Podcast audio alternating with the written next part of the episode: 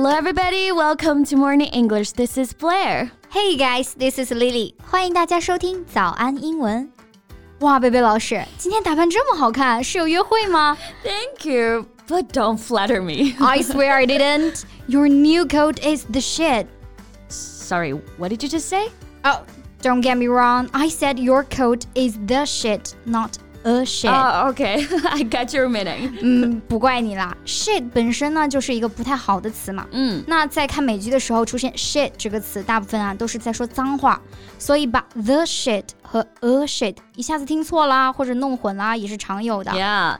A shit means things that are bad and they don't like. 所以 a shit 通常是用来骂人的啊，表示什么东西是不好的一个贬义词。For example, you're shit，你太差劲了。或者我们也可以说 you are shit，把这个 a 去掉，意思也是一样的。Right，但把 a 换成 the 之后啊，这个意思就一百八十度的大转弯了。Yeah. The shit means somebody or something that is awesome and cool. For instance, you are the shit，就表示你太厉害了，太牛了。 Yeah. Okay, about the word shit，它和其他的词重新组合起来之后啊，还有非常多的用法。 Well, then we can talk about some in today's podcast. Okay, here we go. Well，那刚刚讲了 the shit 表示很好的意思啊，还有一个 shit 的词组也是褒义词，用来表示很好的。对，而且这个词呢，还是 Cardi B 卡姐的一首歌名啊，就是 hot shit，hot H O T shit hot shit。 Yes, I know that music. 我还记得刚发这首歌的时候啊，还有人在下面评论，卡姐的歌名真是太溜了，热屎是个什么名字啊不愧是普西女王啊。so few people know that hot shit actually means extremely good. ？Yeah，所以大家不要搞错了。And we can also say shit hot. Shit hot 和 hot shit 意思呢是一样的，只是把两个单词啊调换了一下位置。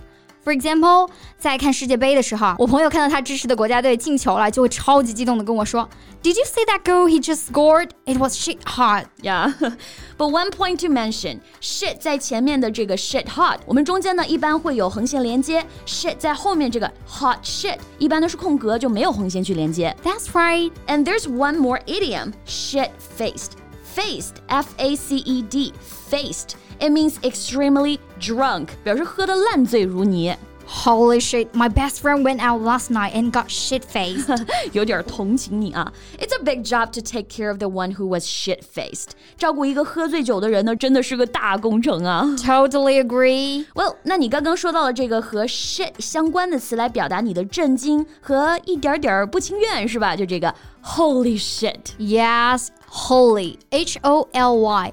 Holy refers to something that is sacred, 表示神圣的、圣洁的。Holy shit can show that someone is really shocked. Exactly。那如果有人好好准备了考试，但却没及格，就可以说一句 Holy shit! I have no idea why I failed this exam. Yeah, and shit green 就是绿色的那个 green can also used to show that someone is shocked and angry. That's right. Here's an example sentence. So you should not shit green. You need to calm down. 别发这么大火，你要冷静一下了。Shit happens. Yeah, shit happens. 糟糕的事情难免会发生啊，生活就是这样的。 Well，对，其实这是美国人常说的一句口头禅啊。电影《阿甘正传》里面，当阿甘在跑步的时候踩到了 shit 啊，旁边一位生意不顺的商人就会说，Wow man, you just ran through a big pile of dog shit。阿甘就说。 Shit happens。后来商人就把这个 shit happens 做成了标语啊，结果大卖。 Yeah, so here shit means something really bad. 那比如说我在路上手机不抢了，we can say tough luck, but shit happens. 倒霉的事情啊，总是会发生在我身上。 Yeah, if it was real, you are shit out of luck. Quite right，那我真的就是倒霉透了。这里的 shit out of luck，我们可以用来表示不走运啊，太糟糕了。You are shit out of luck. They've gone. 你真不走运啊！你要找的人，他们刚刚已经走了。 Yeah. Well, actually, there's another phrase means the same thing as shit out of luck. It's shitty luck. Yeah. 同样也是表达倒霉透了这个意思。You had a shitty luck，就是表示啊，你真的太倒霉了。 Yeah, and here shitty, S H I T T Y, shitty. It means unpleasant and very bad. 没错，要是这周工作呢不怎么顺利，我们也可以说 I had a shitty week at work. Yeah，那如果我们交友不慎啊，也可以说 What a shitty way to treat a friend. 他这样对待朋友啊，也真做得出来。 Yes. 诶，说到朋友啊，Lily, so do you have a lot of friends? No, just a few. There are just two or three I will regard them as best friends. What about you? 嗯，same here。不过我听到过一句话，就是 the more friends, the better。 Bullshit. I think it's better to have one reliable friend than a thousand fair weather friends. 我认为简直就是胡说八道。有一个可靠的朋友，可比一千个酒肉朋友要好多了。 Yeah, I'm agree with you on this one. 酒肉朋友不太可靠，so fair weather. Fair, F A I R, weather, W E A T H E R，就天气那个单词啊。Fair weather 就是表示只能同甘不能共苦的朋友。